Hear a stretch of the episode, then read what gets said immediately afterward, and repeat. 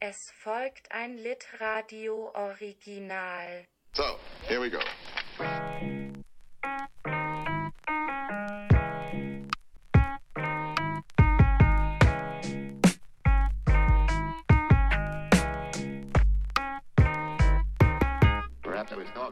Hallo liebes Publikum. Ihr hört im Folgenden ein Gespräch, das im Rahmen unseres Leipzig Lost Lit Radio Livestreams zur ausgefallenen Leipziger Buchmesse stattgefunden hat.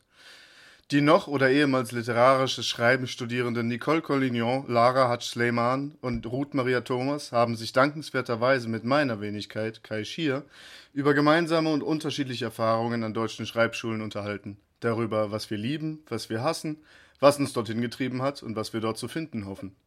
Ich hoffe, ihr habt beim Hören so viel Spaß wie ich seinerzeit beim Führen des Gesprächs. Hi. Moin. Hi. Moin. Äh, ja, willkommen zum ersten Gipfeltreffen äh, auf Deutsch schreibender Literaturstudierender. Diesen Namen habe ich mir gerade ausgedacht. Ich hoffe, er passt. Ähm, und wenn das hier toll läuft, dann machen wir da eine Tradition raus. Ist auch alles mit der Redaktion schon abgesprochen. Ich denke mir das gerade nicht spontan aus oder so. Um äh, die Gravitas dieses Moments entsprechend zu unterstreichen, nehme ich jetzt hier diese Taschenbuchausgabe von Roberto Bolaños Opus Magnum 2666 und lasse sie aus einem halben Meter Höhe auf diesen Tisch krachen. Seid ihr ready dafür? Okay. Geil. Es kann losgehen. Meine allererste Frage an euch ist, wir studieren ja alle kreatives Schreiben. Und ich gehe mal davon aus, wir haben das alle schon gemacht, also schreiben, bevor wir angefangen haben, das zu studieren. Und ich weiß nicht, wie es bei euch war, da können wir gerne gleich auch noch drüber reden. Aber ich habe so ein bisschen gebraucht, bis ich schließlich äh, an diesen Studienplatz hier gekommen bin. Um genau zu sein, insgesamt fünf Anläufe.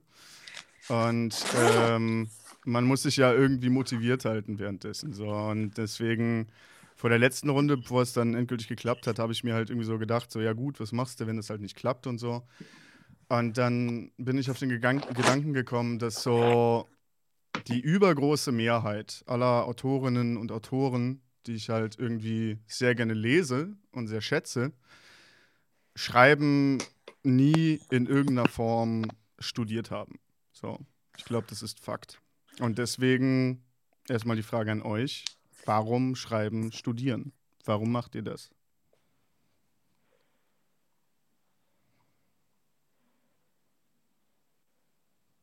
Hallo? Ja, Lara, bitte. Ah, okay, dann antworte ich. Sorry, ich komme gerade vom Schwimmen. Ich wusste gar nicht, dass das hier mit Video ist. Ich bin ein bisschen unvorbereitet, aber okay. also, ich habe mein Abi abgebrochen und äh, hätte nichts anderes studieren können ohne Abitur und habe auch gar nicht gedacht, dass das cool wird, dieses Studium. Also ich habe das irgendwie, ich habe irgendwie diese Bewerbung einfach mal gemacht. Und dann hat es halt geklappt. Und dann war es der Hammer.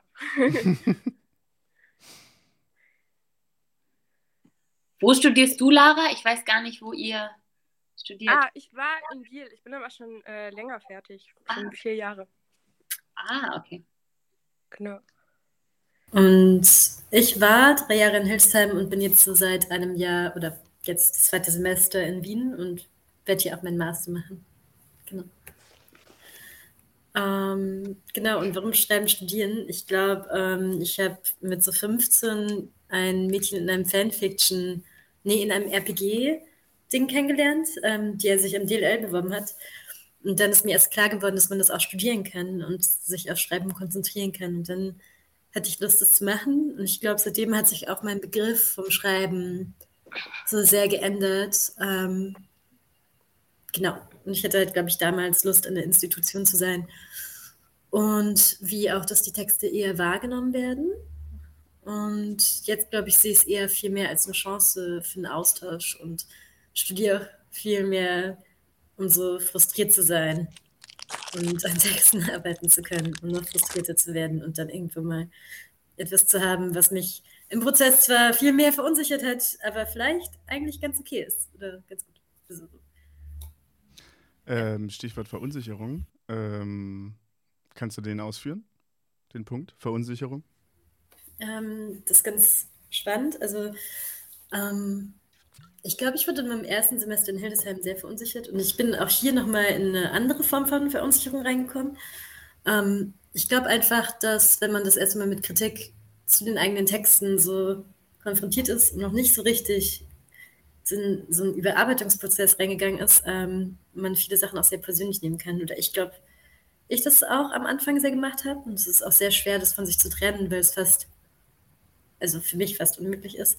Ähm, genau, und ich glaube, jetzt ist meine jetzige Frustration ähm, auch so eine sehr positive, weil ich, ähm, glaube ich, mich auch in Wien mehr an Überarbeitung ranwagen konnte und ähm, es ist sehr frustrierend auch, weil ich das Gefühl habe, ich produziere sehr schnell sehr viel Textmasse, aber es bleibt dann in der ersten, zweiten, dritten, vierten Überarbeitung bei der gleichen Menge an Text, aber die Anzahl an Stunden steigt einfach exponentiell, die ich da dran sitze.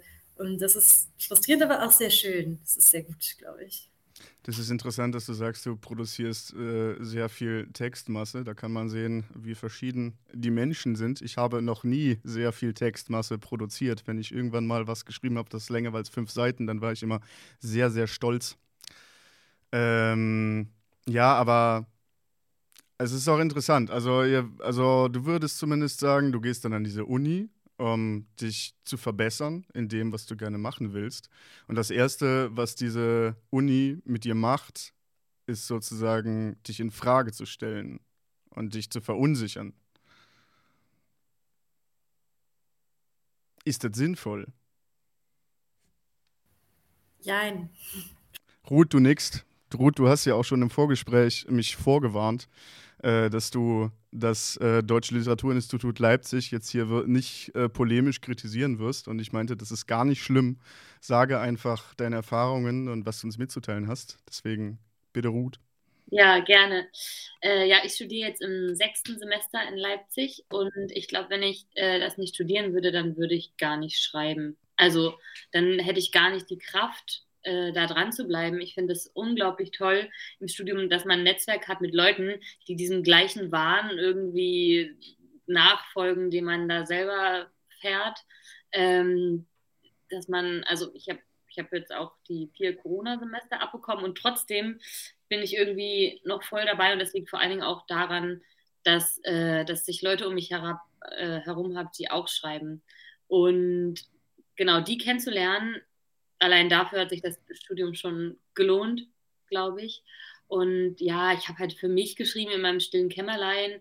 Ich habe soziale Arbeit studiert vorher und auch als Sozialarbeiterin gearbeitet und dann so gemerkt, oh, irgendwie würde ich das auch alles gerne literarisch verarbeiten, aber wusste überhaupt nicht, wie ich das machen soll und war dann so alleine damit. Und ähm, ja, dann habe ich mich in Leipzig beworben und hat auch geklappt. Und ähm, genau, dann kam ich in diese Welt. Ich habe mich gefühlt wie in Hogwarts. Das war so krass. Vor allem, da saßen alle und dann hat echt, man hat sich so viel Zeit genommen, um über einen Text zu sprechen. Und alle haben den gelesen, mehr oder weniger, aber die meisten haben den gelesen und hatten was dazu zu sagen. Und das wurde irgendwie ernst genommen und das war irgendwie krass, auch so im Vergleich so, zur sozialen Arbeit, wo es immer sofort irgendwie man musste Feuerlöscher sein und irgendwie helfen und hatte gar keine Zeit, richtig irgendwas zu reflektieren oder so. Und auf einmal gab es Zeit und Raum und Menschen und ja, genau. Äh, diesen Hogwarts-Moment, von dem du gerade gesprochen hast, das äh, würde ich auf jeden Fall unterstreichen. Also ich bin jetzt ja hier in Hildesheim im ersten Semester, beziehungsweise das zweite fängt jetzt im Sommer halt an.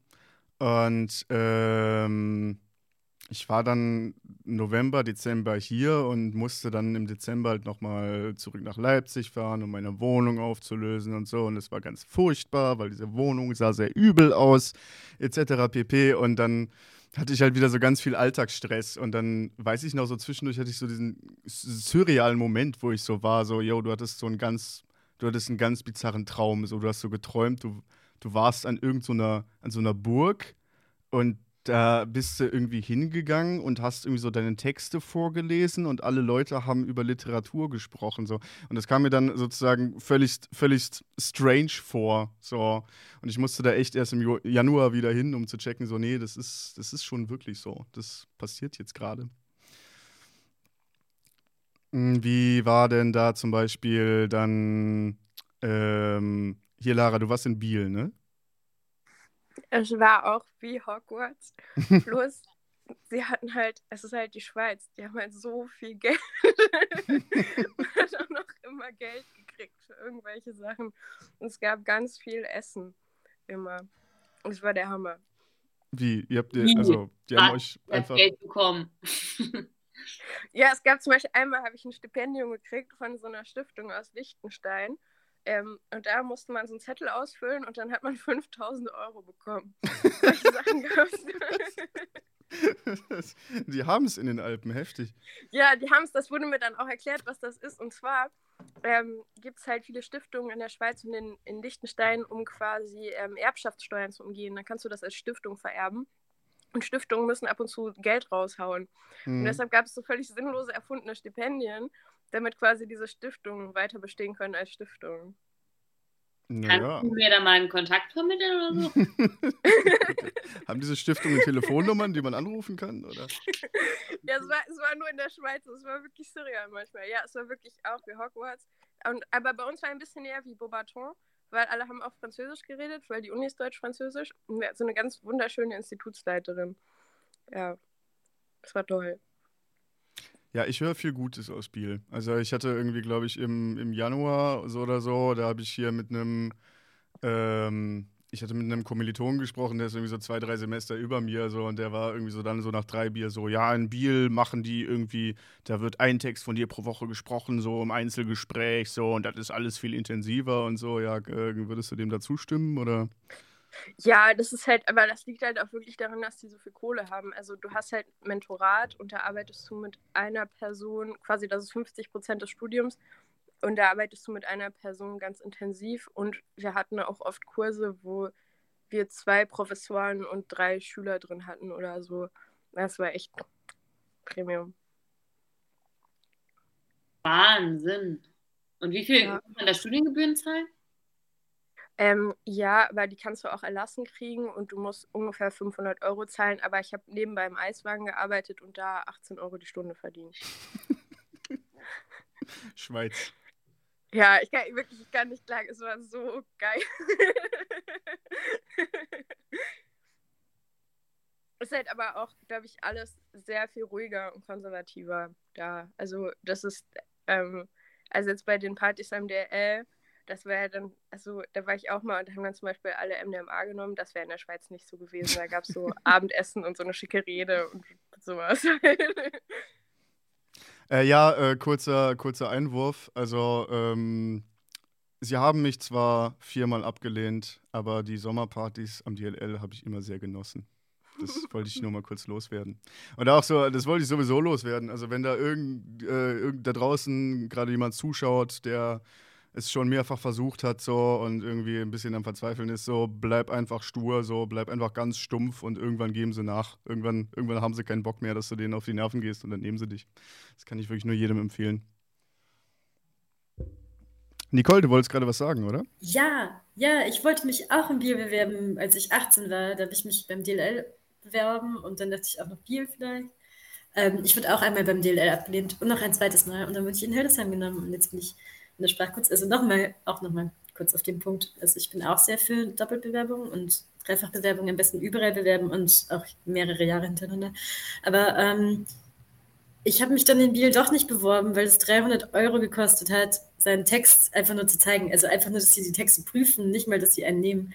Und ich hab ja, das nicht ist in der beworben. Schweiz so. Dass, Kannst du also, das ich bitte kenn noch mal ihn nicht, ausführen, diesen mir Punkt? das Abzocke oder so, aber in der Schweiz kosten administrative Vorgänge Geld und auch relativ viel Geld. Also auch wenn du eine Einwohnermeldebescheinigung willst oder so, kostet die 100 Franken. Das ist da einfach so. Ja, voll. Ein Freund von mir hat sich auch in Biel beworben und wurde nicht genommen und hat halt so. Hm. Aber ja, also deswegen, ich finde Biel, ich finde es super cool, dass ihr auch, ihr könnt auch auf Französisch schreiben, ne? Also ihr könnt euch das aussuchen. Das ist was, was ich echt vermisse, was ich super, super gerne gemacht hätte, was ich so. Vielleicht mache ich da irgendwann mal Erasmus. Ruth? Ähm, ja, und äh, weil wir gerade noch mal ganz kurz über das Bewerben gesprochen haben, bewerben. Ähm, ich hätte mich niemals beworben, weil ich dachte so, also ich hatte so ein Bild vom Deutschen Literaturinstitut Leipzig, dachte ich, ja, da werden so drei Personen genommen und da kommt man niemals ran. Und ähm, mir hat tatsächlich, ich habe WG-Casting gemacht und äh, eine Freundin von mir, Charlotte, war bei meinem, also die jetzt meine Freundin ist, damals war sie es noch nicht, die war bei meinem WG-Casting und die meinte zu mir, bewirb dich doch einfach mal, versuch's doch einfach mal. Und dann habe ich das gemacht. Und hätte ich das nicht gemacht, hätte ich es niemals gemacht und dann hätte es nicht geklappt. Also auch, falls irgendjemand zuhört, ähm, einfach, also man hat ja eigentlich auch nichts zu verlieren und im Osten hier in Leipzig kostet es auch nichts, wenn man sein Briefchen da reinwirft. Also. Nicht. Go for it. Ja.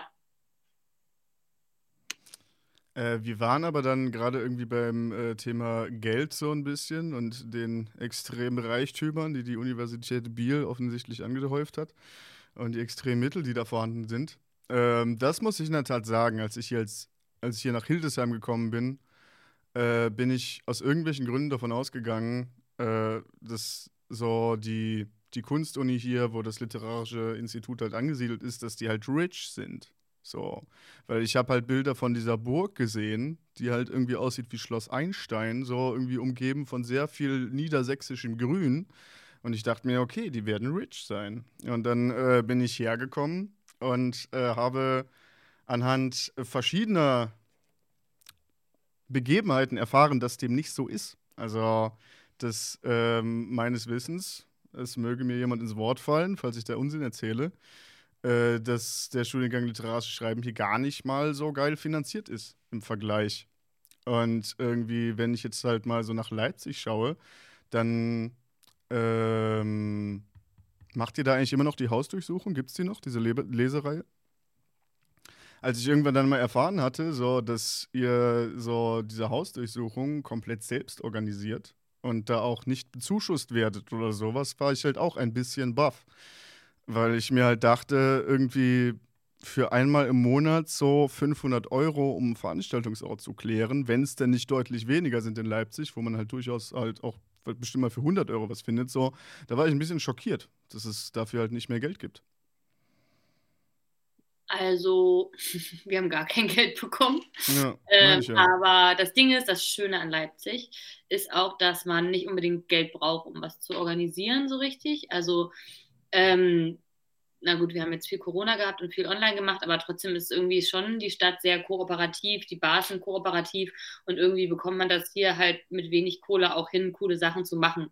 Das ist ja das Schöne auch an Leipzig noch. Also jetzt steigen ja auch die Mieten und wird alles teurer und die Räume werden weniger und so weiter und so fort, aber ähm, ja, also wir haben das Glück, gerade ist Ulrike Dresner ja Direktorin äh, des Literaturinstituts und sehr gut daran, darin irgendwie Gelder zu akquirieren, die Bosch-Stiftung, um Literaturvermittlungsprogramme zu machen und so weiter und so fort. Und die Studierenden kümmern sich selber um ihre Sachen, um die Hausdurchsuchung, Tippgemeinschaft und so. Ich glaube, es äh, fällt und steht immer ein bisschen mit den Menschen, die gerade am Start sind und die versuchen, sich einzusetzen und so. Aber also ich hätte nicht das Gefühl, bei uns Geld ein Problem ist. So, aber ich komme auch aus dem Osten und äh, bin nie irgendwo aufgewachsen, wo viel Geld am Start war. Deshalb ist es vielleicht auch eine andere Blickweise oder so. Also ich habe ich hab jetzt nie über Geld nachgedacht im Studium, außer wenn ich diese Semestergebühren bezahlen musste, 200 Euro und das war natürlich immer unpassend. Ähm, ja, äh, Thema Geld, großes Thema. Und ich habe hier leider auch keine Zahlen zur Hand, mit denen ich jetzt hier auftrumpfen kann. Deswegen ich belasse bei der Feststellung, ich dachte, wir wären hier, ich dachte, wir hätten mehr Geld. Aber es ist nicht so. Ich finde es ganz witzig, ähm, weil ich ich bin auch, also ich komme ja aus Hildesheim davor. Und ich war dann so der Überzeugung, dass Wien, also dass die Sprachkunst sicher mehr Geld hat. Aber ich glaube, es ist so ähnlich bestellt um alle Institute. Also wir haben schon, schon ein bisschen Geld, aber eigentlich auch ähm, ist auch immer so diese Sache von, wie finanzieren wir Leute, also, also auch so ein bisschen, die Leute, die die Kurse geben, kriegen jetzt auch nicht relativ viel mehr, glaube ich, als, als in Hildesheim. Also es ist auch ähm, es ist relativ ähnlich und ähm, ja. Wir organisieren auch eine Lesebühne und müssen uns auch die Gelder einfach von der Stadt beantragen. Also äh, Nicole, ganz generell, du hast ja in Hildesheim angefangen, dann bist du, wenn ich richtig informiert bin, für ein Auslandssemester nach Wien gegangen und hast diese Stadt seitdem nicht mehr verlassen. Ist das soweit richtig? Kannst du, ähm, weil ich zum Beispiel auch keinerlei Ahnung habe, so was ihr in Wien eigentlich den ganzen Tag so macht, so, und du halt jetzt diesen Vergleichswert hast, So, wie würdest du denn da, was siehst du denn da für Unterschiede, zum Beispiel halt auch ganz konkret in der Lehre? Ähm, gut, ich glaube, es kommt natürlich auch immer dran, bei dem, also bei wem man die Kurse hat. Also es gab zum Beispiel Kurse, die habe ich in Hildesheim richtig genossen.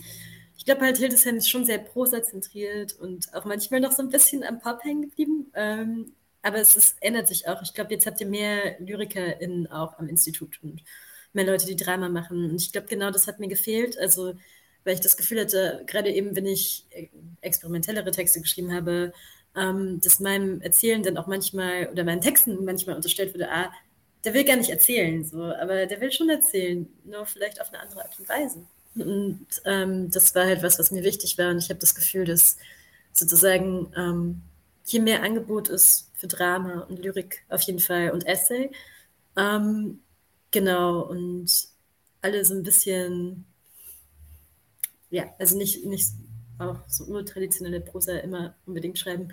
Und das hat mir sehr ähm, gefallen. Also auch, dass es die EP gibt, das ist was, was ich finde, was in Hildesheim fehlt, die individuelle Produktion. Das sind zehn Punkte, die man einfach nur dafür kriegt, dass man sich um so ein individuelles Projekt kümmert. Und man hat dann mit einer der beiden Leiterinnen des Instituts halt ähm, drei Treffen im Semester, um über dieses private Projekt zu reden, dieses literarische Projekt.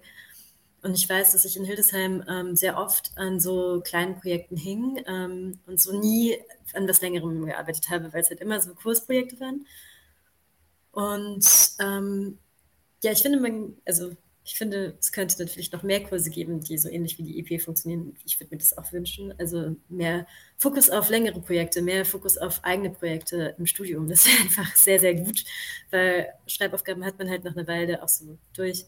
Ähm, Genau, und was ich noch als Gefühl habe, im ersten Semester in Hildesheim wurde mir einfach gesagt, ich weiß, also ich weiß auch wer, aber also wurde mir einfach so gesagt, so, oder der ganzen Klasse, so, ähm, okay, ihr sitzt hier jetzt zu 25. Und zwei Leute werden von Schreiben leben können, also vom Bücherschreiben leben können. Und so fünf insgesamt von etwas, das mit Literatur zu tun hat. Und ähm, das ist halt von der Klasse von 25 Leuten zu sagen, macht halt schon was mit dem Gefühl. Und ähm, ich habe in Wien die Einführung bei ähm, Max Stolleck mitgemacht und der war jetzt ein bisschen so drauf, der meinte jetzt, okay, der Literaturbetrieb ist halt einfach scheiße.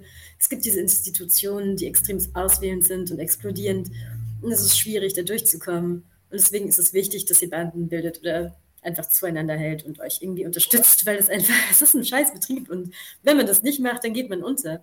Und das ist halt schon ein ganz anderes Grundgefühl, das mir vermittelt wurde, aber ich glaube, das ist halt auch bei jedem Jahrgang anders. Also, genau. Und ich fand auch sehr, also, ich habe auch so einen Moment gehabt, wo ich auch so ein bisschen Hildesheim vermisst habe und dann war ich wieder dort und dann war ich auch wieder durch mit den Straßen. Also jetzt bin ich auch ganz froh, etwas stadtmäßig in Wien zu sein. Ruth, du wolltest vorhin mal kurz was sagen, habe ich aus dem Augenwinkel gesehen oder war das nur, war nicht so wichtig? Ähm, ja, wie der Max Czolek das da gesagt hat bei euch, das finde ich auf jeden Fall ziemlich gut. Ähm, und ich hatte den, ich hatte so diese derlei Ansagen hier in Hildesheim auch schon. Ähm, nicht in der Form, so. Also da hat sich äh, keiner hin, äh, vielleicht haben die diese Rede nochmal überarbeitet, so. Ähm, da hat sich auf jeden Fall keiner hingestellt und gesagt, so, yo, also hier von 25 werden zwei davon leben können. Aber es, uns, es ist uns natürlich schon gesagt worden, so, yo, das sind hier die Zahlen, das sind so die Gagen, mit denen ihr rechnen könnt. Und ähm, müsst ihr wissen. So. Und das finde ich ja auch an sich erstmal völlig korrekt dass äh, man das tut und dass man halt von Anfang an sagt, ähm, irgendwo muss das Geld herkommen. Deswegen bin ich halt auch so unglaublich scharf auf zum Beispiel Drehbuch schreiben, weil ich weiß, dass wenn ich da irgendwann mal vielleicht mir einen Namen mache, ich äh, sowas führen kann wie ein abgesichertes Leben in einer Dreizimmerwohnung. So, das wird mit Romane schreiben sehr, sehr, sehr schwierig. Ähm, wo war ich stehen geblieben? Äh, wir werden alle nicht so viel Geld verdienen. Okay, das haben wir jetzt schon festgestellt. Wie ist es denn in Leipzig? Redet man da viel über Geld?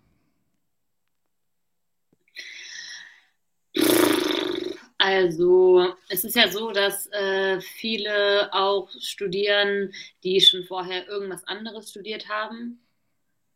Ich zum Beispiel ja auch. Also, ich weiß, ich arbeite, wenn es halt nicht klappt, dann arbeite ich als Sozialarbeiterin. So. Und ich glaube, es geht auch vielen ähnlich. Ähm, viel über Geld reden. Nee, irgendwie.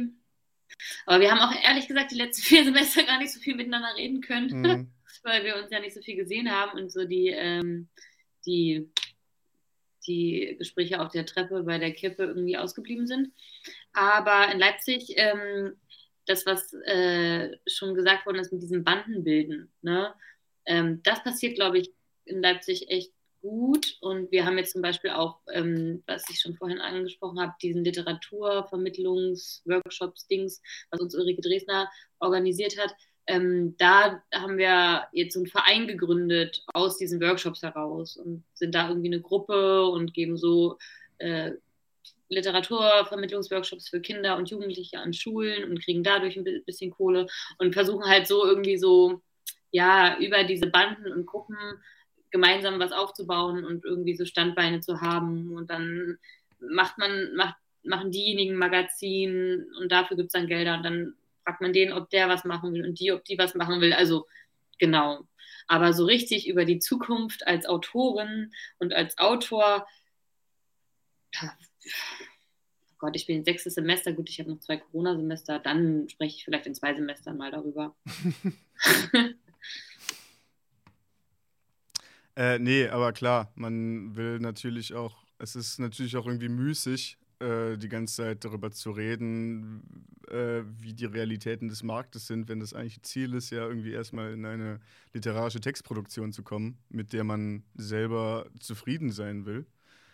Ähm, wie habt ihr das so erlebt? Also wie, wie hat sich so eure Arbeitsweise verändert, seitdem ihr das studiert? Also ich habe davor eigentlich gar nicht so viel geschrieben. Ähm, bin dann in die Uni gegangen und habe das erste Jahr, da hatte ich total Angst vor Kritik. Das weiß ich noch und habe ich nur so Quatschtexte geschrieben. Ich glaube, weil, weil ich einfach Schiss davor hatte, dass Leute irgendwas Fieses sagen. Da wollte ich lieber Sachen schreiben, über die man eigentlich nichts sagen kann. Was sind, und, was sind denn Quatschtexte? Boah, ich, ja, ich habe neulich mir das nochmal angeguckt. Eins davon hieß Die Superhelden und das war so eine ganz wirre Geschichte, die ich ganz bekifft geschrieben habe über so Superhelden, die dann aber alle sterben am Ende. Das, ja, ja, das klingt so wie der Plot von einem Marvel-Film. Also, das ist erstmal kein Quatsch. Ja, so. Damit kannst du viele so, Millionen Euro halt, verdienen, Lara. Ja, halt in Gaga. Ja, ich hoffe, die Millionen kommen auch noch. Ich arbeite dran. Ähm, und dann habe ich angefangen, Science Fiction zu schreiben. Und das war erstmal, also in der Schweiz waren alle, also in Biel, die waren alle mega nett. Also, die haben auch nicht so eine harte Kritikkultur da oder so. Also, es ist eher so, Leute unterstützen, den Raum geben, irgendwie Leute mal machen lassen. Und dann habe ich angefangen, Science Fiction zu schreiben und da kamen schon ein paar fiese Sachen, weil das halt auch erstmal war das halt schlecht. Und das, also das war jetzt auch nicht gegen Ende der Uni dann besser. Also jetzt wird das langsam gut, aber das halt, so das ist halt auch schwierig, das ist halt auch viel handwerklicher und so. Ähm, und ja, das war dann einfach scheiße. Aber ich wusste, dass das irgendwann klappt und dass das einfach lange dauert. Deshalb war das nicht so schlimm. So. Und die waren auch alle echt nett und supportive eigentlich. Und mein Schreiben hat sich verändert, so dass ich, glaube ich, eine Routine gekriegt habe und mir vorstellen konnte, das beruflich zu machen. Dass ich kommerziell arbeiten will und habe das dann, glaube ich, durchgezogen. Ja. Ich kenne das halt irgendwie ähm, von, also das hatte ich schon relativ oft, dass äh, ich also gerade auch, als ich halt noch äh, nicht selbst kreatives Schreiben studiert habe, was die größte Zeit meines Lebens war, ähm, dass irgendwie ich dann mit Leuten spreche, die das machen und die sagen so, ja, keine Ahnung, also seitdem ich das studiere, schreibe ich eigentlich nicht mehr. Beziehungsweise seitdem ich das studiere, schreibe ich halt ähm, nur noch so ein bisschen auf Befehl oder als Hausaufgabe. Und da habe ich halt bei vielen auch schon öfter rausgehört, dass sie das halt auch so ein so ein Mühe frustriert und das halt irgendwie. Ich habe auch mal mit einem geredet, der mal irgendwie so zwei, drei, vier Semester in Leipzig war und dann äh, abgebrochen hat, weil er halt meinte so, ja, ich äh, will halt Fantasy machen und mit Fantasy kommst du hier in Leipzig halt nicht durch und es wird halt als Literatur nicht anerkannt. Und ähm, er meinte halt, dass es für ihn so war, so es hat ihm einerseits sehr geholfen, da zu studieren, weil er sich halt sehr professionalisiert hat. Und andererseits meinte er, es hat ihm auch halt geschadet, so weil er dann also einen gewissen Blick auf Literatur sozusagen von außen verinnerlicht hat, der eigentlich gar nicht so richtig seiner war. Ja, Ruth? Ich glaube, das ist eine ganz, ganz große Kunst. Ähm, man bekommt ja unheimlich viel Feedback. Also, Nicole, du meintest ja schon irgendwie, dass irgendwas mit Schreibaufgaben, sowas gibt es bei uns zum Beispiel eigentlich gar nicht. Also, es ist immer so, dass man Texte reingibt und die werden besprochen in den Seminaren. Das heißt, man gibt extrem viel von sich rein, was aus, auch aus eigenen Impulsen so entsteht und nicht irgendwie aus einer kollektiven Schreibaufgabe oder so.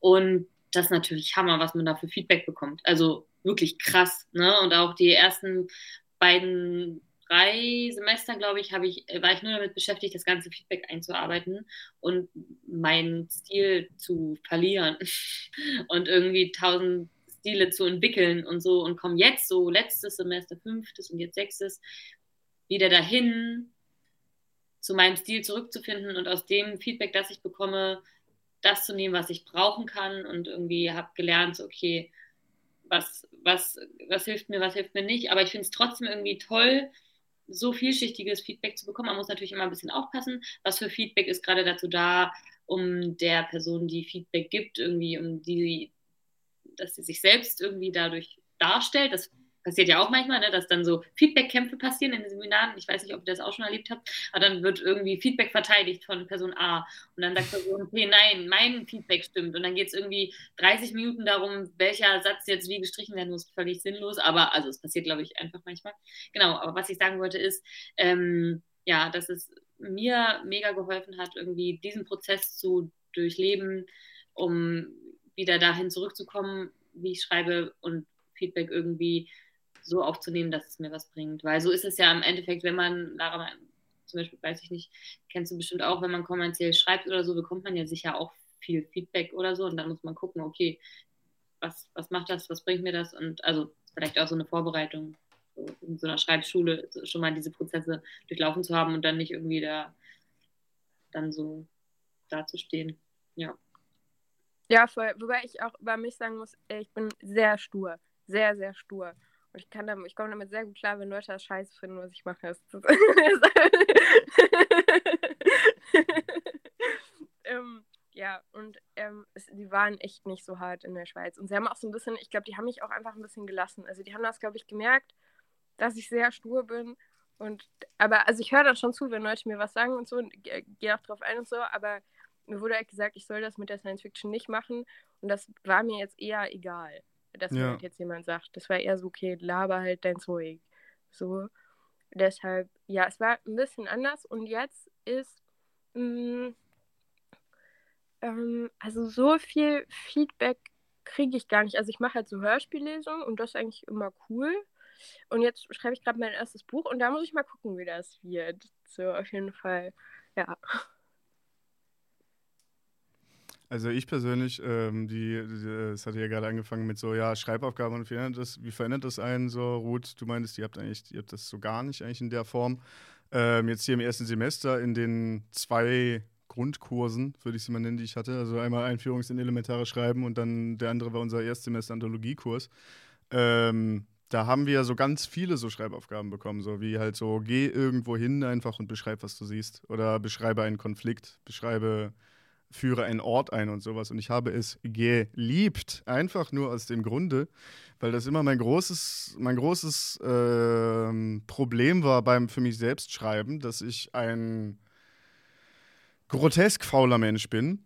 Also sehr oft. Also, also ich arbeite nicht gerne so. Ich brauche einen äußeren Anreiz, einen starken äußeren Anreiz, um zu arbeiten. Und das ist etwas, was ich nicht besonders gerne an mir mag.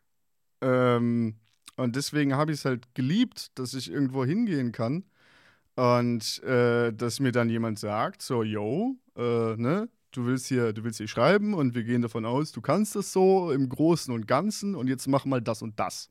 So, und das soll halt noch äh, kein fertiges literarisches Produkt sein, so, du sollst jetzt mal genau das halt ausprobieren und umsetzen, so. Und ähm, das fand ich, fand ich super. Also, dass äh, jede Woche halt da jemand ankommt und sagt so, ja, bis nächste Woche Montag, so habe ich hier was auf dem Schreibtisch. Das, ähm, also an alle da draußen, denen sowas hilft, dafür, dafür ist Hildesheim auf jeden Fall sehr gut. Das hat mir bislang hier sehr gut gefallen. Und da zusätzlich hast du ja immer noch halt so diese klassischen Textwerkstätten, wo äh, jeder, jede mit was ankommt, was zu Hause entstanden ist und was dann halt so ganz klassisch äh, textkritisch besprochen wird. Ähm, ja, aber wie gesagt, also Schreibaufgaben für Leute wie mich, super Sache.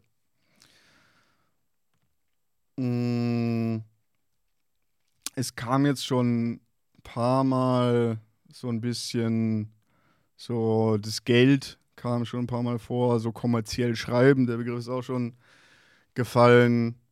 Mm, bevor ich halt angefangen habe zu studieren, kreatives Schreiben, hatte ich wirklich nur eine sehr, sehr diffuse Vorstellung vom Markt.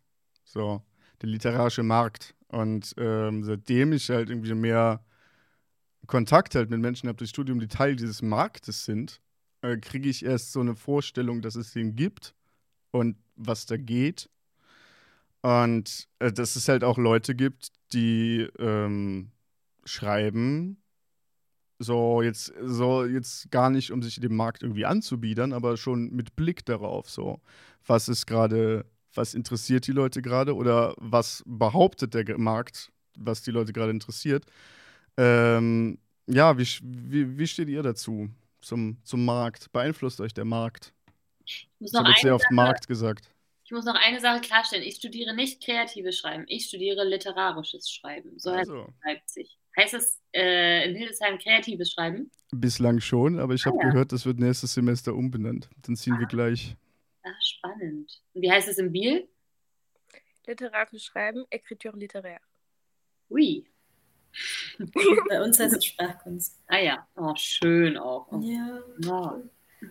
Ähm, ich habe auch Lust, direkt darauf zu antworten. Ja, ähm, und zwar, ich finde so, dass der Markt, also der Markt hat so was extremst Exklusives und gleichzeitig, mh, wie bedeutet der Markt ja nicht nur der Markt für die Schreibenden, sondern es ist ja einfach ein krasser Betrieb, in dem man halt auch an vielen anderen Orten arbeiten kann als, als schreibende Person. Und ich glaube, dass das etwas ist, was mich auch so ein bisschen hoffnungsvoll macht oder was mir auch gefällt. Also, weil jetzt arbeite ich irgendwie bei einer Lesebühne auch so mit, freiwillig, unbezahlt, aber ähm, beantrage halt so Kulturförderung und es macht auch Spaß. Also es ist auch irgendwie cool, so 2500 Euro zu beantragen oder so für so ein Jahr und ähm, sich so in solche Sachen reinzulesen und so in den Kulturbetrieb im Allgemeinen. Und ich kann mir auch gut vorstellen, so im Lektorat zu arbeiten oder bei einer Literaturagentur und habe auch mein Praktikum bei der Elisabeth Ruge Agentur gemacht. Kann ich sehr empfehlen. Ähm, die nehmen auch gerne Leute von den Literaturinstituten, falls Leute da gerade zuschauen. Sag mal, Ähm, wo hast du dein Praktikum gemacht? Bei der Elisabeth Ruge Agentur in Berlin. Und genau, Ruge. ja, Ruge. R-U-G-E. Ich Ah, kann es ja. gleich noch beschreiben. Äh, es ist auf jeden Fall, ähm, also ich habe mich sehr wohl gefühlt dort. Ähm, und ja, ich kann mir halt sehr gut vorstellen, da zu arbeiten. Also nicht nur schreibend. Und ich glaube, ich würde nicht gerne mich in den Betrieb anbiedern, sondern es ist eher so, so wie, man kann auch, man kann auch den Weg ebnen für die Sachen, die man spannend findet, mit den eigenen Sachen. Man muss sich nicht so unbedingt anbiedern, sondern man kann es auch andersrum gestalten und sagen, okay, ich, ich gebe jetzt das rein, was mich wirklich interessiert. Und ich glaube, dass wenn einen wirklich was interessiert und man es gut rüberbringen kann, dass es eine viel größere Chance hat, als wenn ich jetzt versuchen würde, ein Thema auszufüllen, das mich nicht interessiert und mich nicht angeht. Und deswegen würde ich mich jetzt nicht irgendwie anbiedern an was jetzt gerade eben spannend ist. Und ich habe auch nicht das Gefühl, dass die Werke, ähm, die jetzt gerade bekommen sind, das tun. Also zum Beispiel Raffaela Edelbauer mit Dave, die hat ja einfach so zehn Jahre an diesem Ding gearbeitet und es immer wieder versucht, weil sie halt einfach interessiert hat. Und jetzt hat sie den österreichischen Buchpreis bekommen damit. Letztes Jahr, glaube ich. Ah. ja, genau, solche Sachen. Es macht halt viel mehr Sinn, das zu machen, worauf man richtig Bock hat und dann daran aber wirklich zu arbeiten, denke ich. Ja, na, natürlich macht das mehr Sinn. Also ich glaube, das wird je, das wird jeder Mensch sagen, der selbst schreibt, dass das halt nicht geht, einfach irgendwie gut, gut was zu faken. Also Also, also, man wird immer merken, wenn dich, oder? Oder Ruth, widersprichst du da? Du siehst so aus, als würdest du widersprechen. Fake it till you make it. Also ich glaube schon, es gibt vielleicht einen Unterschied zwischen, also zwischen den literarischen Projekten, die man hat und der Anbiederung, die passieren muss, wenn man sich zum Beispiel für Stipendien oder irgendwas anderes bewirbt. Also für so Sachen, um so Kohle zu generieren. Ähm, weil da habe ich schon das Gefühl, da muss man krass. Also ich, ich gebe zum Beispiel mit so Freunden von mir so ein Erotik-Heft raus. Hot Topic heißt das, falls ihr das kennt. Ähm, und ähm, ist auch eigentlich ziemlich cool und in Leipzig auch, ich sagen, ziemlich erfolgreich. Also es wird gekauft halt und gelesen und die Leute finden das toll. Ähm, und wir haben uns auch für die Kulturstücke, also da auch nochmal ganz kurz, auch ganz viele DLL-Connection, nochmal zum Thema vorhin, als es darum ging, was für Banden man so bilden kann. Genau. Und die, ähm, wir haben uns so beworben für Kulturstiftung der Stadt Sachsen, literarische Projekte, bla bla und wurden abgelehnt, weil das Wort Groschenroman ähm, ja irgendwie nicht passend ist für so eine literarische äh, Förderung und so. Also ne, so, so viel zum Anbieter, zum mhm. Anbietern. Ich glaube schon so, ähm, dass man schreibt, worüber man schreiben muss, ist klar, aber wie man das dann verkauft und irgendwie versucht, so an Kohle zu kommen, ist vielleicht nochmal ein anderes Thema, weil da habe ich schon das Gefühl, dass man da manchmal krasse Nummern bringen muss und Sachen verschweigen muss oder ausschmücken muss, um irgendwie dann den Leuten, die da gerade in diesem Vorstand sitzen, zu gefallen. Das ist schon schade. Und da wäre es cooler, wie Lara gesagt hat, dass man so einen scheiß Zettel ausfüllt und 5000 Euro bekommt von so einer Fake-Stiftung. Ja, das war aber danach nie wieder so. Also es war nur in Biel gab es das. Ja, aber es war toll. Ja, Kulturförderung ähm, habe ich. Ja, sorry, Lara. Ah, ja, also ich wollte was zum Markt sagen. Ja, ähm, ich habe sehr schnell gemerkt, dass ich da nicht reinpasse und mir einen anderen Weg gesucht. Weil das, also ich komme schon klar mit den Leuten, aber die irritiert das auch, wie ich bin, und ich bin auch irritiert von denen. Und das ist auch ähm, okay so einfach. Also manche Sachen passen einfach nicht. und deshalb habe ich versucht, was anderes zu machen. Weil ich auch, ich war manchmal auf diesen Partys von so Literaturleuten, von so hippen jungen Autoren. Und das war schlimm. Wirklich. Es, es hat nicht, nicht funktioniert.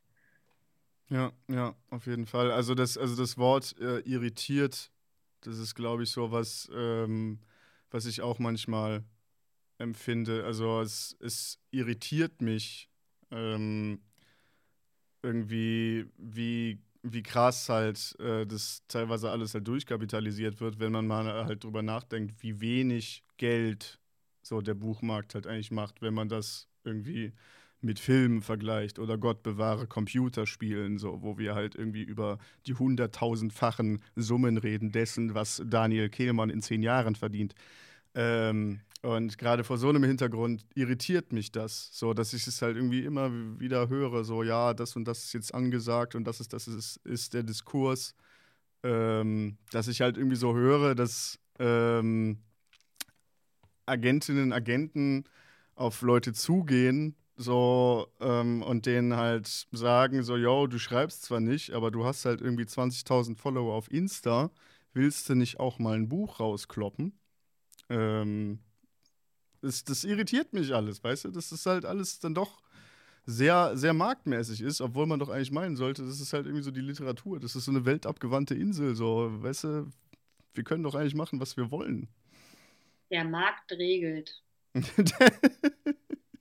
Also es ist leider ja trotzdem irgendwie mhm. so eine, so eine Welt im Kapitalismus, ne? Also mhm. schon, ja, schon traurig eigentlich.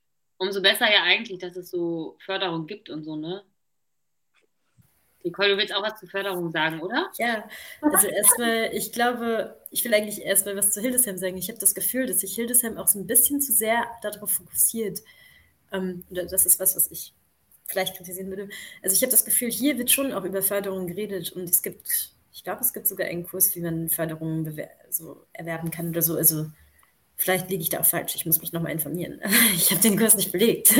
ähm, also ich glaube, es macht halt voll Sinn, so wie zum Beispiel so einen Crashkurs zu machen. Okay, wie bewerbe ich mich auf Förderung? Welche Förderung gibt es? Welche Literaturwettbewerbe gibt es?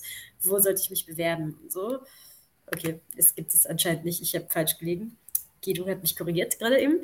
Ähm, sowas macht halt schon Sinn, aber ich glaube, es macht nicht so viel Sinn, sonst so viel über den Markt zu sprechen im Studium, weil es einfach einen krassen Stress generiert. Und wenn es, wenn man Projekte hat, für die man Lügen oder so Sachen gerade biegen muss, dann ist es sehr gut, wenn man mit ProfessorInnen drüber sprechen kann oder so weiß, okay, hey, ich habe Leute, die unterstützen mich bei den Förderungen.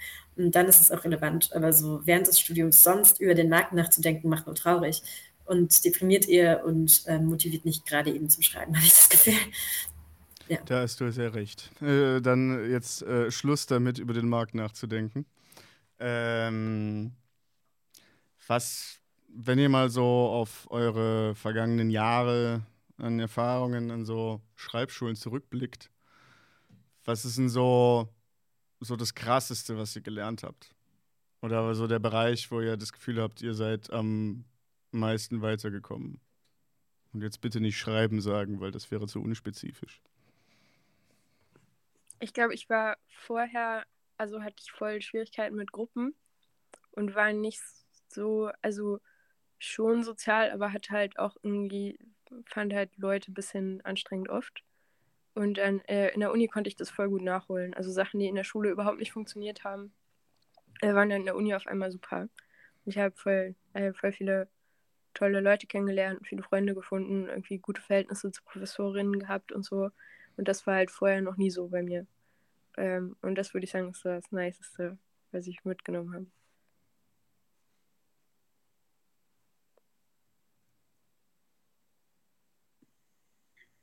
Bei mir war es, glaube ich, ähm, oder ist es, glaube ich, das Handwerkszeug zum Schreiben. Also, dass ich jetzt das Gefühl habe, ich fühle mich schon so ausgestattet, um Texte zu schreiben. Ach, wie soll ich das beschreiben? Also vorher hatte ich halt Intuition und Bauchgefühl, ne? Und jetzt weiß ich aber auch, äh, wie ich Text schreiben kann. Hm.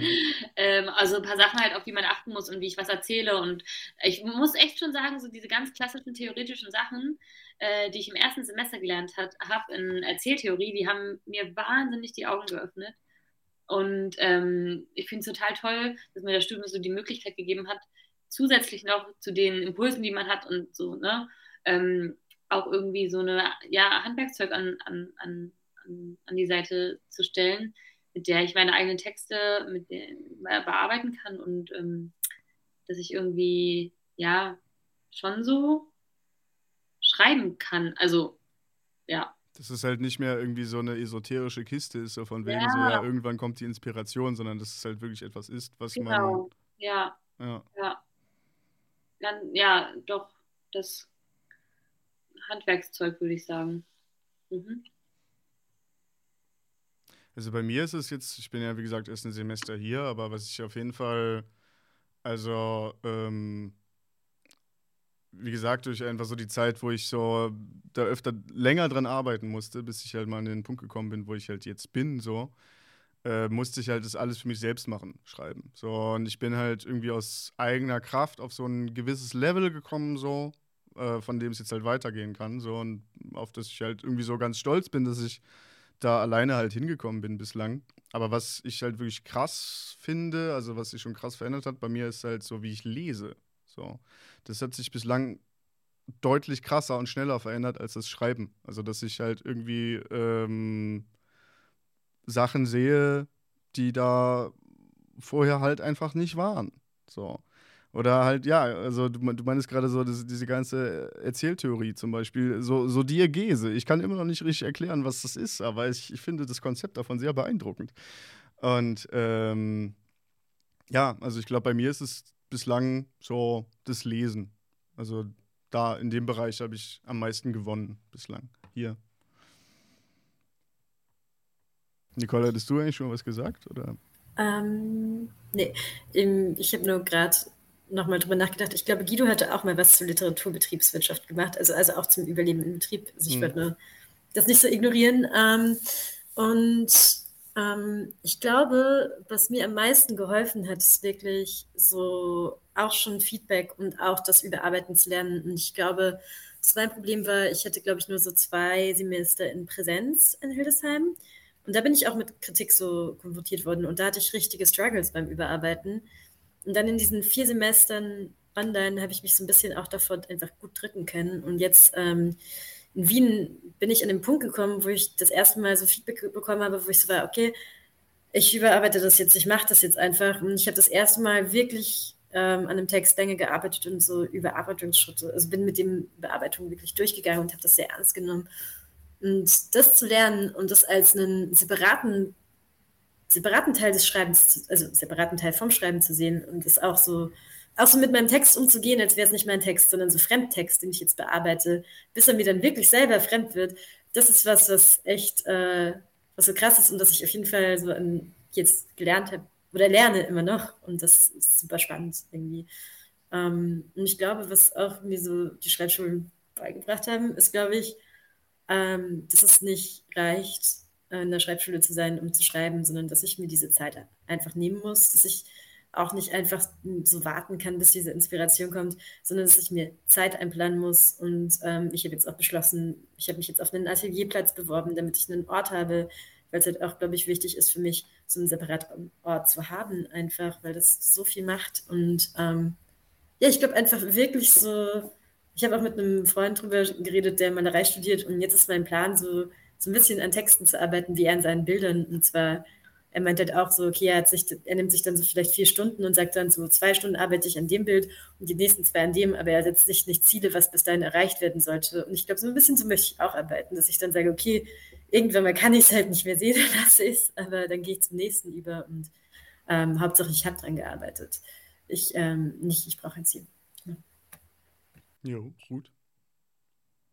Also Atelier kann ich nur befürworten. Ähm, wir haben ja auch, also mit so sechs Leuten aus meinem Jahrgang haben wir einen kleinen, klein, eigentlich ist der Raum relativ groß, also so ein Atelier und es ist super. Also es ist wirklich toll. Und ich würde dir auch total zustimmen, ähm, dass die Schreibschule auf jeden Fall dabei geholfen hat, das Schreiben ernst zu nehmen. Und ähm, ich glaube nicht, dass ich das sonst so ernst nehmen würde und wirklich so dahinter stehen würde und da, also mir die Zeit nehmen würde und das dem irgendwie so einen großen Platz in meinem Leben einräumen würde. Das ist wirklich, also ich bin Fan. ja. Ja. Aber man muss auch selber, stimmt schon, man kann sich dann auch nicht irgendwie darauf verlassen, sagen, oh, ich wurde angenommen ich bin jetzt auf dieser Schreibschule toll. Also, ne, sondern man muss schon echt hart arbeiten. Also es ist krass viel Arbeit und vor allen Dingen bei uns ist auch krass viel Lesen. Wir haben ja quasi für jede Werkstatt, ähm, die wir besuchen, wird jede Woche ein bis zwei Texte besprochen und es ist super viel Arbeit. Also es ist krass. So. Aber wenn man das echt macht und sich da durchbeißt, dann man lernt einfach so viel und ähm, egal wofür man das dann mal braucht, ob für den Markt oder nur für sich selbst, ist auf jeden Fall eine extreme Bereicherung auch für andere ähm, Punkte im Leben, glaube ich. Ja. Ja. Was du, was du gerade ähm, halt zu Textwerkstätten äh, gesagt hast, ähm, dass man dann halt auch lernt äh, zu differenzieren, so was ist mein eigener Geschmack und was sind so bestimmte objektive handwerkliche Kriterien so. Also da bin ich auch auf jeden Fall schon weitergekommen, beziehungsweise an einem Punkt, so wo ich dann halt manchmal mir so Sachen äh, vor, durchlese in Vorbereitung auf eine Textwerkstatt, wo ich Feedback geben soll äh, zu anderer Leute Texten. Und manchmal denke ich mir halt so, ich, ich hasse, was du tust. ich hasse wirklich, was du tust, aber du machst es gut. So, es ist, es ist, es ist gut gemacht. Es ist, äh, ich, lehne es, ich lehne es ab in dem, was es ist, aber ich kann nicht sagen, es ist schlecht. Und ähm, also ich habe ich hab manchmal schon starke Meinungen zu Sachen, die ich spontan nicht mag. Ich weiß nicht, ob euch das auch. so geht. Es gab ja. einen, der hat immer, boah, tausend Seiten hat er von dieser Scheiße geschrieben. Es ist mir so auf den Käse gegangen, dieses Zeug zu lesen. Ich weiß nicht, ob es schlecht war oder nicht. Das hat mich so wütend gemacht. Aber das, ich bin dem noch mehr auf den Käse gegangen als der mir. Aber ich kann das sehr verstehen, dass man das so liest. Man ist so, boah, was ist das für eine Scheiße. Ja, vor allem, wenn Leute so, so überliterarisch poetisch sind, da kriege ich Anfälle einfach. Ja, und dann halt trotzdem irgendwie noch so, dass da bis, da bin ich dann immer ganz stolz auf mich selbst, so wenn ich dann so die persönliche Stärke aufbringe, zu sagen, ja, nee, aber ich kann, ich kann drüber hinwegsehen über meine emotionalen Reaktionen hier und ich kann ganz kühl anwenden, was ich hier Schönes gelernt habe. Voll. Ich glaube auch, also ich habe das mit dem, am e, erstes, zweites Semester war noch, oh mein Gott, und jetzt ist es schon so, also da kommen gar nicht mehr diese Emotionen hoch. Wie, das hat mich ja eher wütend gemacht, wenn Leute dann sagen, also dieser Text hat mich wütend gemacht. Oh, wow, Alter, das interessiert niemanden. Es geht nicht darum, ob der Text dich wütend gemacht hat, sondern was an dem Text funktioniert, was funktioniert nicht und wie. So, also da hatte ich auch eine schlechte Erfahrung in meiner allerersten Textbesprechung. Hat äh, so ein Typ zu mir gesagt, der Text hat mich wütend gemacht und es war irgendwie hysterisch. mhm. Alter Schwede. Genau, und das hat mir aber, ähm, ja, aber dieses Feedback, äh, genau, hat mir so viel ähm, gezeigt und äh, mich so begleitet, dass ich mir gesagt habe, so möchte ich niemals Feedback geben. ja, ich gucke mir den Text an und schaue genau auf das, worum es beim Schreiben geht auf meinen, was auch immer. Klappt natürlich nicht immer, aber ja. Jo, äh, ich muss mal kurz äh, Frage an die Regie, weil unser lieber Kollege Stuff hier gerade durch Leipzig rennt und wir, also über die Pop-Up-Buchmesse da, und wir den gleich nochmal anrufen wollen, damit er uns erzählt, was er so sieht und was er fühlt und was er hört. Ähm, ist, der, ist der schon am Start oder habe ich noch zwei, drei Minuten? Ja, hallo, Regie hier. Moin. Ähm, nee, ne, nehmt euch ruhig noch ein paar Minuten. Also äh, Stuff ist, ist ready, aber äh, ihr habt auf jeden Fall noch drei Minuten im Zeitplan und mhm. ich glaube, wenn ihr euch ein paar Minuten mehr nehmt, um das zu einem smoothen Ende zu führen, ja. ist kein Problem.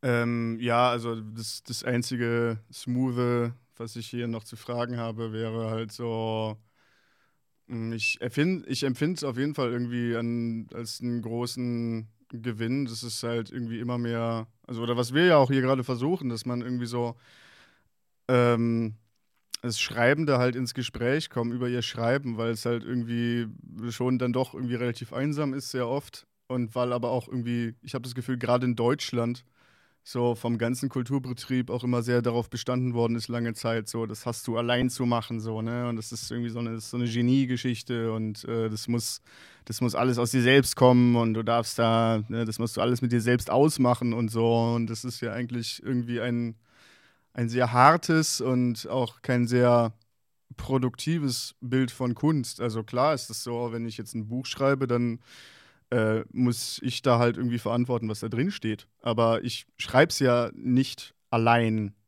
Ich schreibe es ja immer mit irgendeiner Befruchtung von außen. So. Ja, Ruth? Ja, und vor allen Dingen hat man noch ein Lektorat und so weiter und so fort und ein Korrektorat und bla bla bla. Und außerdem ist, glaube ich, auch so Schreiben, also zu schreiben, ja auch irgendwie was Privilegiertes, ne? Dass man irgendwie die Möglichkeit bekommt, so, also zum Beispiel, ja, das ist ja auch die Frage, ne, worüber kann man schreiben und wer schreibt über was, aber trotzdem, dass man sich dessen bewusst ist, dass man schreiben kann, Texte schreibt, Bücher schreibt, ähm, das ist schon, schon auch, ja, was Privilegiertes, glaube ich. Auf jeden Fall. Einen Moment kurz. Äh, ja, alles gut. Ähm, ja, und ich hoffe halt auch, dass es mehr äh, passiert, so dass man sich mehr austauscht. Und ich hoffe auf mehr, ich, ich hoffe auf mehr Festivals, ich hoffe auf mehr Partys, wo man dann irgendwie im Backstage stehen kann und sagen kann: so, ja, wollen wir nicht mal hier, hier, du machst doch das und das und kann ich dir dabei nicht helfen? So, und können wir nicht irgendwie, ne? Wisst ihr, was ich meine? Also wie ich das irgendwie so aus anderen Kunstrichtungen noch deutlich stärker erlebe, zum Beispiel bei, bei, so, bei so Musikerinnen und Musikern, so, die völlig darauf angewiesen sind, so, dass sie sich gegenseitig halt einfach irgendwelches Equipment leihen, so, weil, ne, weil das alles so scheiß teuer ist und dass da halt irgendwie so sehr viel Kooperation ist. Und das, ja, könntet ihr euch vorstellen, so ein Buch zu schreiben mit einer anderen Person zusammen? Also ich schreibe oft sonntags nachmittags mit meinem Freund Jan von der, äh, von der Uni zusammen Geschichten. Und jetzt neulich haben wir eine Geschichte geschrieben, die heißt Mord auf dem Merkur. Und da ging es auf ein Pärchen im Urlaub, das äh, eine Leiche ähm, findet auf, im Sommerurlaub auf dem Merkur im Liegestuhl. Es war, es ist unfassbar schlecht, aber es hat sehr viel Spaß gemacht, das zu machen. Gerade schreiben wir eine neue Geschichte über, ich glaube, die Olympischen Spiele auf dem Uranus. Wir wissen auch noch nicht so richtig, was passieren wird. Jedenfalls, also vom Spaßlevel ja, aber immer wenn ich mit Leuten zusammengeschrieben habe, ist absolute Scheiße dabei rausgekommen. Deshalb weiß ich nicht, mit wem das jetzt anders werden sollte, um ehrlich zu sein. Und was ich auch richtig zum Kotzen finde, das wollte ich auch mal sagen, ist dieses so Connecten um jeden Preis. Das versuche ich immer so richtig zu vermeiden. Also so richtig so durchs Leben zu laufen ohne Connections. Also nicht, dass ich nicht gerne Leute kennenlerne, aber ich finde, man kann eigentlich nur gut, oder ich kann nur gut mit Leuten arbeiten, wenn ich denen vertraue. Mhm. Und ähm, ja, deshalb ähm, vermeide ich das oder will das irgendwie nicht so machen als Lifestyle. Genau, das war mein Redebeitrag. Habt ihr noch was zur Frage zu sagen? Ja, ich glaube, ich habe noch was zu sagen. Erstmal, ich glaube, mit Friends zusammenzuarbeiten ist immer besser. Oder mit Leuten, die man gut leiden kann, weil sonst denke ich glaube, ich würde auch eine Krise bekommen. Ähm, ich schreibe jetzt gerade mit Luca Ständchen S. Friedland an einem Theatertext seit einem halben Jahr und wir treffen uns immer wieder so und mal schreiben wir so einzelne Absätze und jeder für sich, mal mischt es sich oder mal haben wir dann so ein Projekt, wir haben nämlich auch mal mit KIs geschrieben oder so, dann die gleiche App benutzt. Ähm, das ist voll schön, ähm, auch zu sehen, wie sich dieser Text jetzt erweitert hat. Der hat jetzt, glaube ich, so 37 Seiten im Google Docs und ähm, wir wollen jetzt auch was mit dem machen und den so digital umsetzen. Und Luca kennt sich auch viel besser aus mit so ähm, digitalen Formaten. Wir machen auch so Theater, ähm, nee, Computerspiele. Computerspiele, sehr empfehlbar. Ich ähm, weiß nicht, wo man die runterladen kann, aber vielleicht kann ich den Link raus. Ja, schick mir, äh, schick mir ähm, bitte mal einen Link. So. Ja, richtig coole Spiele auf jeden Fall. Ähm, und ich fand es extrem bereichernd, das Projekt zusammen zu machen. Ich weiß nicht, ob ein Roman so einfach wäre, zusammenzuschreiben. Und ich finde, äh, Lara, also ich finde es irgendwie cool, dass ihr jetzt so eine Kurzgeschichte zusammengeschrieben habt. Aber bei Theaterprojekten kann ich es auf jeden Fall, also fand ich sehr gut. Hat sehr gut funktioniert. Oder es war auf jeden Fall sehr viel Fun auch. Und, ja. Das war alles. Ja, äh, muss ich kurz einfügen, also wenn irgendjemand da draußen mit mir zusammen, also wenn irgendjemand ein Computerspiel für mich programmieren will und ich darf die Story dazu schreiben, dann bitte sagt mir Bescheid. Ich mache das auch für umsonst. Danke. ähm, ja, mit Blick auf die Zeit und das äh, Stuff irgendwie, glaube ich, schon ein bisschen in der äh, Leitung mit den Füßen scharrt, äh, würde ich an dieser Stelle mich herzlich bedanken für eure vielen sehr offenen Auskünfte und für eure Gesprächsbereitschaft. Und ähm, ja, ich würde, ich würde das hier gerne zu gegebener Zeit mal wiederholen und gerne auch in Präsenz und äh, wir bleiben in Kontakt, sage ich mal. Dankeschön, war schön mit euch. Macht's gut. Tschüss. Tschüssikowski.